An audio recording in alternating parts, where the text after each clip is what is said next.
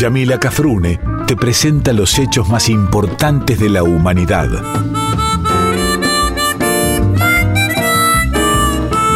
Por Folclórica 987 escuchás Contame una historia.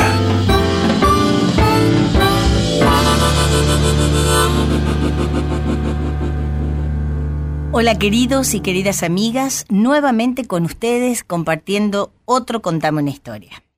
Bueno, para aquellos y para aquellas que recién se, se prenden la, la folclórica de Nacional o la prenden a esta hora, les cuento que mi programa, que se llama así, Contame una historia, es un programa histórico musical en donde vamos a encontrar historias de antes y de ahora, grandes y pequeñas historias, historias de la vida cotidiana y de la vida extraordinaria, de hombres y mujeres como vos, como yo, y de aquellos y de aquellas que sobresalieron, es decir, de aquellos y aquellas que fueron excepcionales. Y también historias de las cosas que nos rodean y que sobre todo hacen a nuestra identidad, a nuestro sentido de pertenencia a la América Grande, que alguna vez fue el sueño de muchos y de muchas, y por qué no aún sigue siéndolo, al menos para mí. Dicho esto como presentación y presentándoles a mi operador precioso que voy a tener, me parece que todos los miércoles, a Mauro Torres del otro lado del vidrio.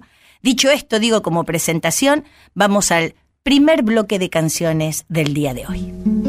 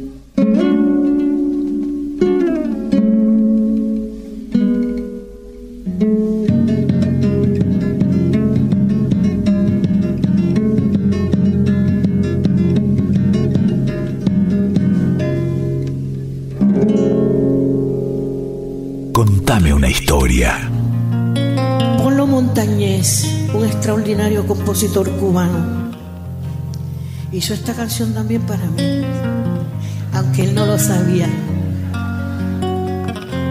Así que, que agradecida estoy, guitarra mía, tanto que voy a hacerte y regalarte mi mejor canción. El hombre que te hizo no sabía que al sonarte en mis manos me iba a hacer tanto favor. Porque tú, que conoces mis penas, tú que siempre me llenas ese espacio que habita el dolor y me alejas de toda agonía cuando te pido ayuda nunca dices que no. Cada vez que me acerco a tu lado, pienso en las cosas buenas que me has hecho sentir. Cuántas noches conmigo has pasado, en los que casi siempre no te dejo dormir,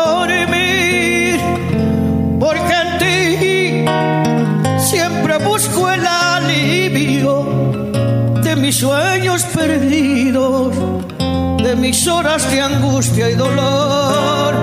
Cada vez que te tengo en mis manos, tanto es lo que te amo que dice esta canción.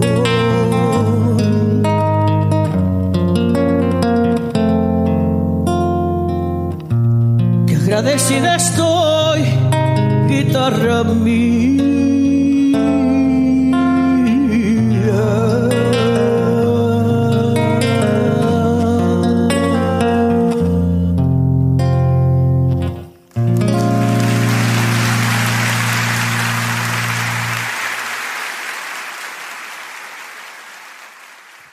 Nuestra historia de hoy tiene, em, tiene que ver con un instrumento, con uno muy especial y para mí requete contra remil muy querido.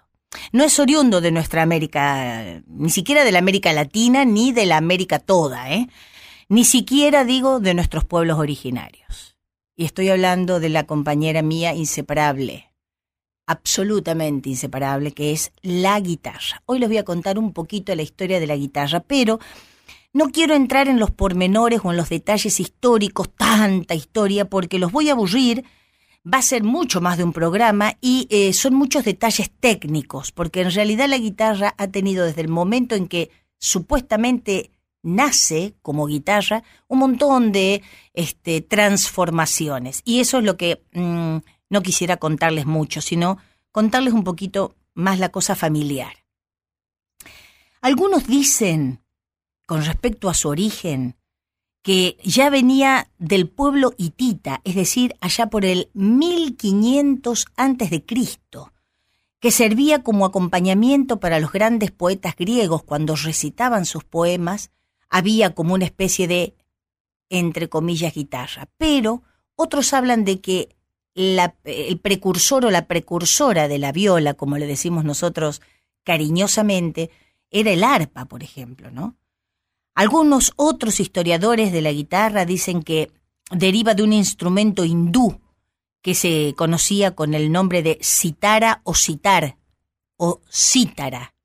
Depende quién lo acentúa, ¿no? Cítara o citara o citar, que significa acorde musical en el idioma sánscrito. Y que eh, su caja de resonancia era nada más y nada menos que una mitad de calabaza.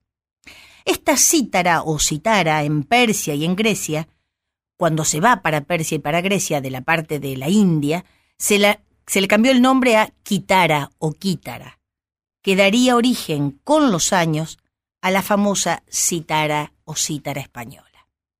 Otros historiadores dicen que muchos años antes, allá con los babilonios, los egipcios y los sumerios, tuvo su origen la guitarra. Dicen que también en las tumbas se encontraron de estos años, ¿no? De los babilonios, de los persas, de los sumerios, egipcios. Por ahí debe haber algún pariente mío.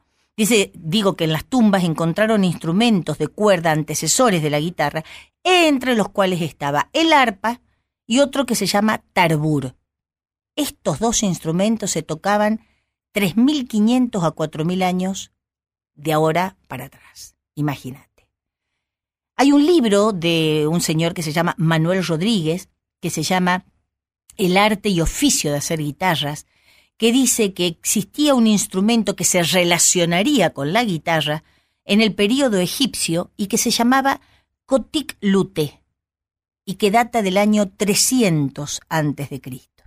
Bueno, la cuestión es que este, esta mezcla de instrumento egipcio con el paso de los años, con los instrumentos sumerios, con los babilonios, con los de Persia, etcétera, etcétera, los hindúes, van a dar orígenes a instrumentos como el laúd, que ya les voy a decir cómo se llamaba, la bandurria y la mandolina.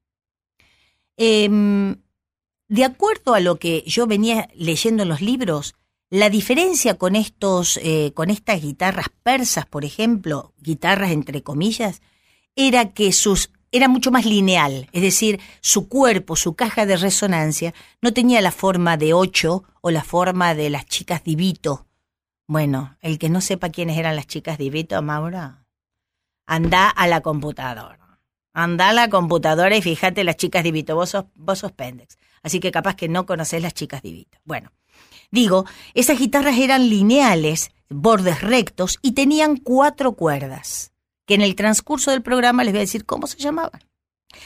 Con los años los árabes le agregan a esta calabaza, esta mitad de calabaza con cuatro cuerdas, un mástil quebrado. Es decir, donde nosotros hoy conocemos el clavijero, ellos lo tenían quebrado hacia adentro, es decir, como que el mástil estaba quebrado hacia adentro. A este instrumento lo llamaron al-ud, que con el tiempo se transformó en la palabra laúd, y que alud en árabe quiere decir la madera. Bueno, después que los árabes llegan a España y con la conquista en el siglo VIII más o menos, eh, este laúd se va transformando, se le agrega una quinta cuerda, el mástil quebrado se endereza y empieza a existir la vihuela con H o vihuela, como le decimos nosotros. Pero no en ambientes reales, sino en el ambiente cortesano, en el ambiente popular. En Francia, por ejemplo, esta clase de instrumento se llamaba guiterna, allá por el siglo XIV, en el 1300. Y dicho todo esto, que es lo más, cómo se la llamaba, de dónde viene, para que ustedes vean que no venía del Martín Fierro, nos vamos al bloque 2 de canciones.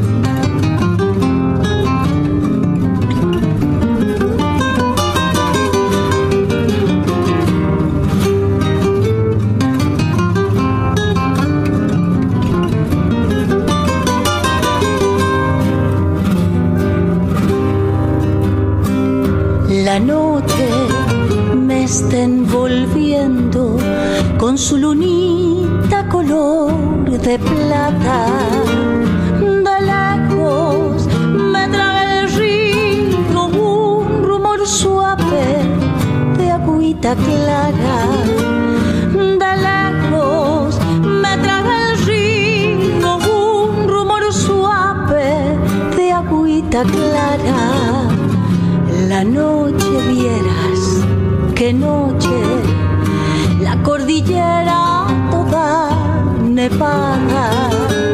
La luna se hace pedazos sobre las cumbres de las montañas. La luna se hace pedazos sobre las cumbres de las montañas.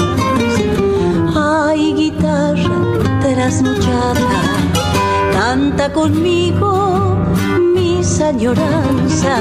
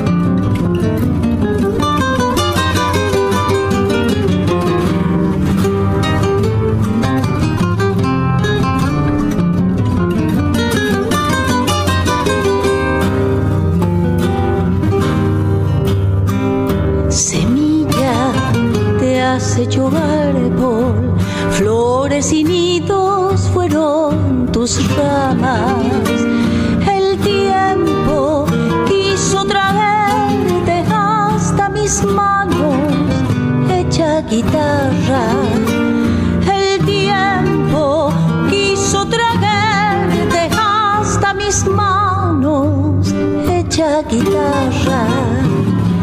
Amiga, mi leal amiga, que con mi alma lloras o cantas. La noche se está volviendo puro recuerdo, pura nostalgia. La noche se está volviendo nostalgia. Ay, guitarra trasnochada, canta conmigo mis añoranzas. Contale cuánto la quiero a la que espera mi enamorada.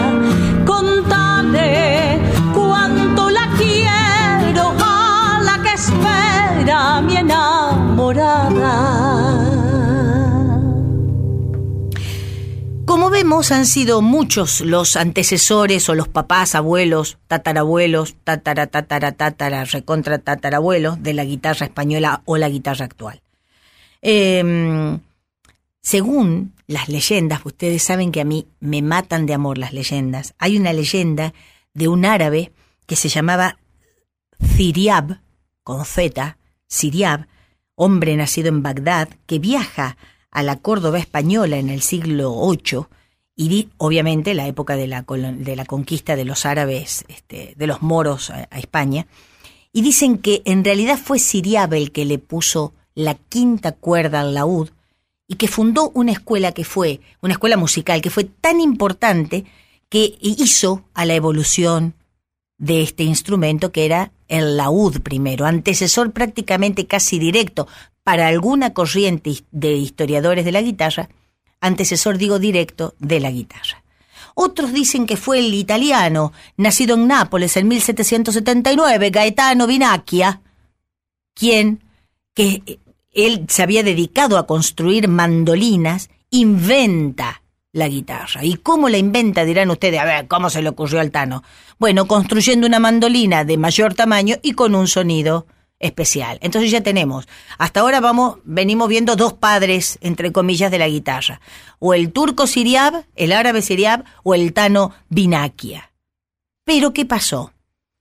teniendo todos estos antecedentes en instrumento, fue un español, don Antonio Torres Jurado, quien, según cuenta la historia, conoce el instrumento creado por Vinaquia, que era este, eh, esta laúd de cinco cuerdas, si se quiere, perdón, esta mandolina más grande, perdón, perdón, mandolina más grande y con un eh, sonido muy especial, y lo modifica, lo modifica, la modifica de tal manera que empieza a tener la forma actual, la que le conocemos nosotros como guitarra.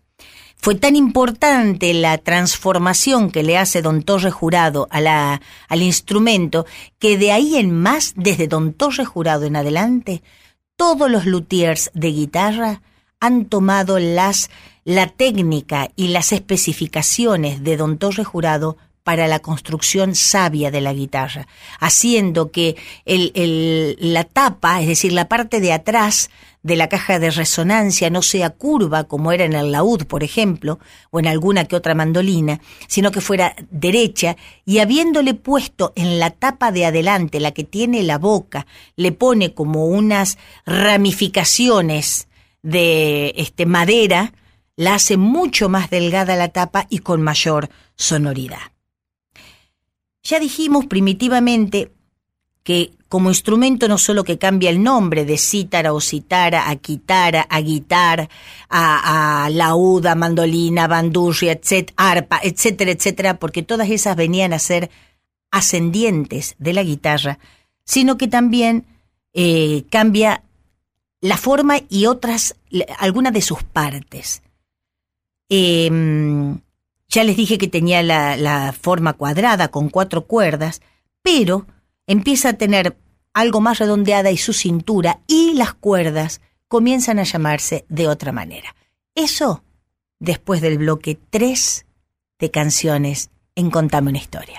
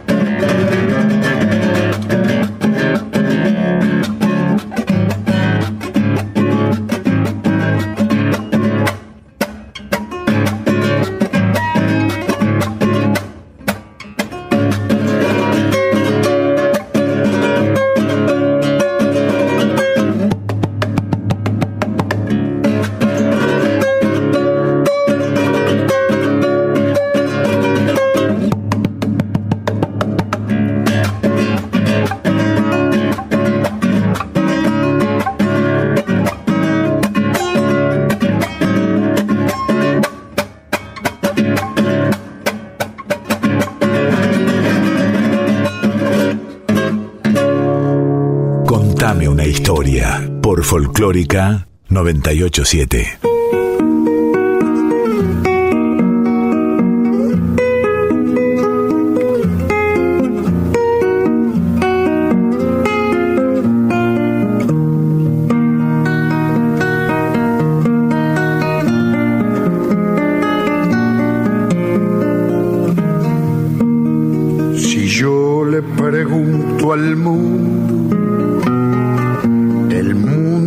De engañar. Cada cual cree que no cambia y que cambian los demás. Y paso las madrugadas buscando un rayo de luz. ¿Por qué la noche es tan larga? Guitarra,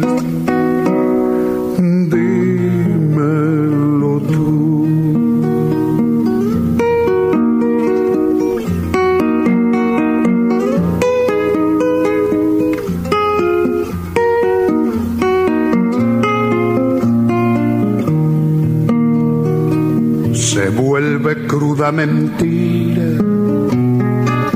Lo que ayer fue tierna verdad y hasta la tierra fecunda se convierte en arenal. Y paso las madrugadas buscando un rayo de luz. ¿Por qué la noche es tan larga? Guitarra, dímelo tú.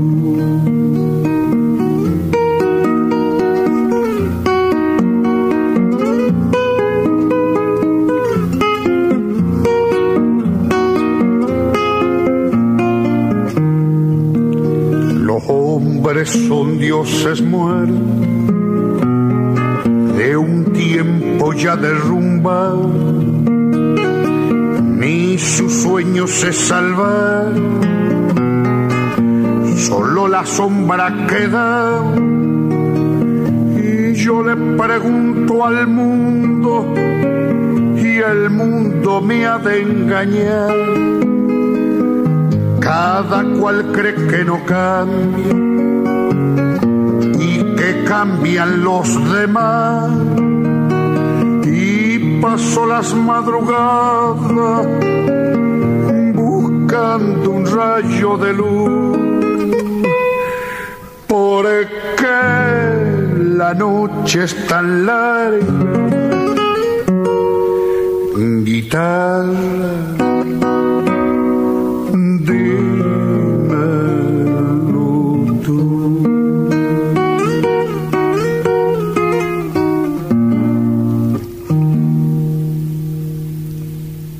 Bueno, les decía que cambiaba la, la parte de las cuerdas, porque no se las llamaba cuerdas, se las llamaba órdenes. Y eran dobles, es decir, háganse a la idea, cierren los ojos y vean una guitarra, y en vez de ver las seis cuerdas que tiene la guitarra nuestra, la que conocemos, la más común, hagan de cuenta que tenía las cuerdas como tiene el charango, que son dobles. Bueno, eso se llamaban órdenes dobles, es decir, eran cuerdas dobles. Fue en el siglo XVII, es decir, allá por el 1600, comienzos del 1700, que empezaron a ser órdenes simples, es decir, cuerda simple, una sola cuerda. Y guarda, guarda ahí, ¿eh? Bola pescado en esta, bola pescado, que no se afinan siempre de la misma manera. Ya les voy a contar. Algunos otros historiadores de la guitarra comentan que fue un alemán en el siglo XVIII llamado Jacob Otto quien le introduce una cuerda más y con esto ya hay un cambio en la afinación y en la manera de tocarla. Ahora sí, ya teníamos un instrumento de seis cuerdas. En ese momento es que se distingue la guitarra por sus seis cuerdas, pero seguía siendo un instrumento de un orden menor, menor, menos apreciado inclusive que el violín o el piano, que llevaban ya para entonces siglos de ser instrumentos clásicos, ¿no? Y que obviamente se tocaban de manera eh, erudita o hacían a lo que actualmente se conoce como música culta. Del siglo XVII al XIX sufre muchos cambios en su estructura y también el cuerpo de la guitarra sufre cambios. Aumenta su sonoridad, como les decía, con una tapa, la tapa que tiene la boca mucho más fina. Se volvió más amplia y menos profunda. Menos profunda digo porque la tapa de atrás de la guitarra ya no era curva, sino que era derecha. Y la caja de resonancia mucho más delgada, como les decía antes. Se le hacen una serie de cambios físicos a la guitarra española, los cuales sirven para mejorar las condiciones sonoras y técnicas. Cuando se le agrega la sexta cuerda y se sustituye los órdenes dobles por los simples, cuando el tamaño del instrumento aumenta mientras se reducen las aberturas, las escotaduras de la caja, se coloca el clavijero metálico y los trastes se extienden hasta la boca, casi hasta la boca de la guitarra, todo eso hace a la sonoridad de la viola. Yo digo viola, pero no se vayan a pensar en que es la compañera del violín, ¿no? En la, en la orquesta sinfónica nosotros tenemos violas y tenemos violines. Bueno, nosotros los criollos y las criollas, cuando hablamos de la guitarra, decimos, ¿trajiste la viola? Y es como un, como decir, ¿vino la vieja? ¿Me entendés? Decimos, en vez de mamá, le decimos la viejita. Bueno, acá a la guitarra le decimos la viola. Este es un, para los más técnicos, la guitarra es un instrumento cordófono, es decir, tiene cuerdas y son cuerdas o pulsadas, pero también empieza a haber un punteo y un rasgueo para acompañar al canto popular, porque este instrumento comienza a tener una popularidad excesiva, excesiva. En el siglo XX, ya cuando habíamos mejorado la técnica no solamente para tocar, sino para construir las guitarras, aparece la guitarra eléctrica de la mano de un tal Leo Fender. Esta fue la que se utilizó más en el rock and roll, en el blues, en el funk, en el pop y, por qué no, en el rock pesado o metalero, que no les voy a traer rock pesado metalero, muchachos, no de ninguna manera. No porque no me guste, sino porque no conozco cuál traerles, salvo a Papo, que lo amo. Bueno, se comienza también en esta época a escribir, el siglo XX es donde se escriben más cantidades de obras para la guitarra. ¿Sabes quién escribió? ¿Sabes quién escribió Mauro para la viola, para la guitarra? Nicolò Paganini. El violinista que tenía un pacto con el demonio. Algunos dicen. Y dicho esto, bloque 4 de canciones.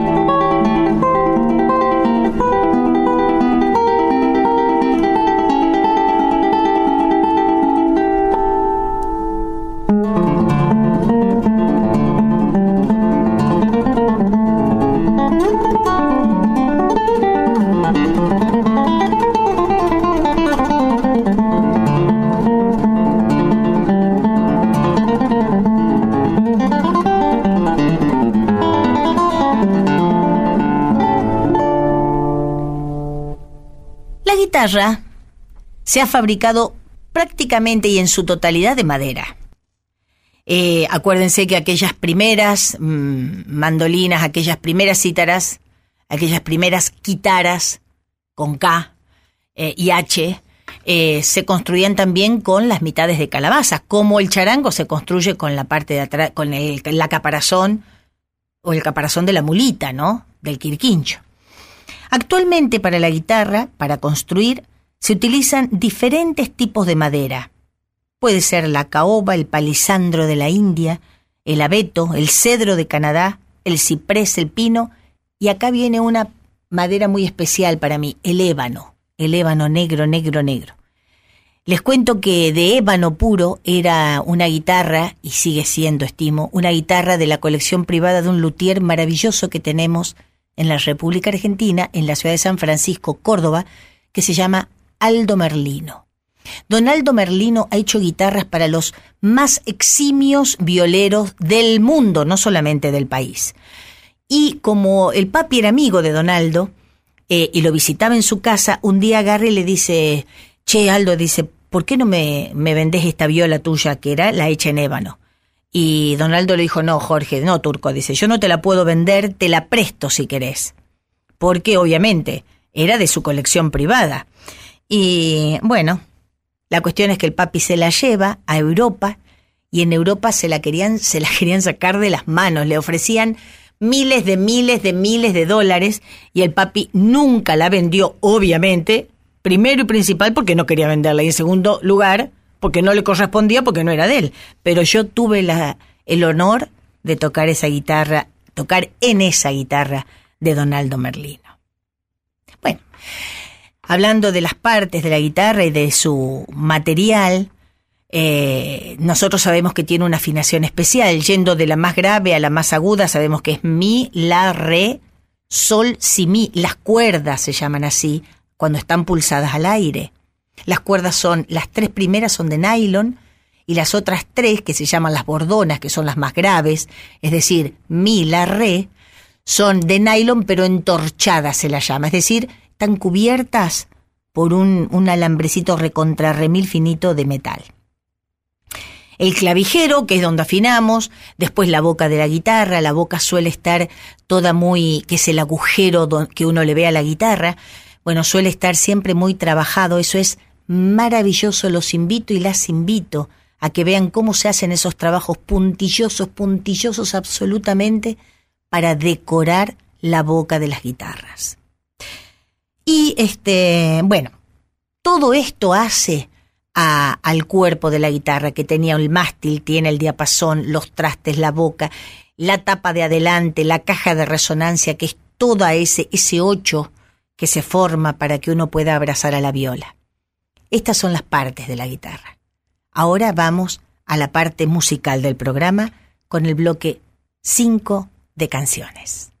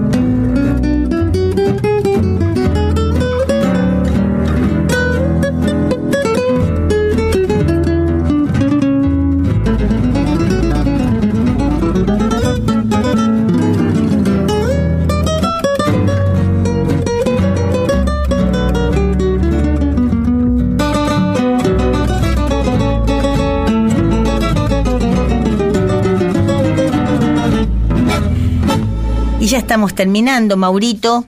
Ya te voy a dejar ir, agradeciéndote mucho que me hayas acompañado esta tarde acá en el estudio de Nacional. Quiero venir a hacer el programa en vivo. Quiero venir. Quiero venir, por favor. Bueno, eh, por ahora lo vamos grabando. Eh, gracias otra vez por acompañarme, pero decirle a la gente que está del otro lado que lo que es para mí la guitarra, ¿no? Que es la compañera ideal. Una, una la aprieta contra el corazón para poder tocarla. Siente en el cuerpo la vibración de las cuerdas y el sonido que se le escapa por la boca a la guitarra se mete en nuestro espíritu. No es solamente la compañera de la gente de campo, de los gauchos que cantaban sus coplas de amor a las chinas, de aquellos que iban de pueblo en pueblo con sus cantos informando lo que sucedía en los otros pueblos. Eh, no es solamente la que acompañaba a la china con algún desamor, es un instrumento que habita las horas de silencio, las horas de espera o las horas en soledad. Y mm, don Atahualpa decía, nada más y nada menos, él decía, su madera no es madera, es una selva incendiada, crisol de todos los cantos, su dolor de todas las ramas. Para volar en la noche usa dos manos por alas. Vuela la música lejos bajo las estrellas altas y siempre nace y renace del fondo de la guitarra. Pena de los trovadores es pena dulce y amarga, dulzura de dar la dicha, amargor de no lograrla. Arquitecto de consuelo solo tiene noche larga, herida que se hace canto bajo las estrellas altas, porque conoce estas cosas, tiene penas la guitarra y don José Hernández, en la Biblia criolla, le hacía decir al Martín Fierro, en la vuelta del Martín Fierro, Triste suena mi guitarra y el asunto lo requiere. Ninguno alegrías espere sino sentidos lamentos de aquel que en duros momentos nace, crece, vive y muere. Y ahora sí, gracias por acompañarme en otro Contame una historia. Hoy quise traerles muy absolutamente sintética la, la, historia de la guitarra, la historia de la compañera nuestra de todos los días. Y mi despedida será como, con, como la habitual, ¿no? Será con la copla del Martín Fierro que les digo o que les voy a decir durante las despedidas mías de todo este año en Contame una historia. Mas nadie se cree ofendido, pues a ninguno incomodo, que si canto de este modo por encontrarlo oportuno, no es para mal de ninguno, sino para bien de todos. Hasta el programa que viene, si Dios quiere. Bloque 6 de canciones.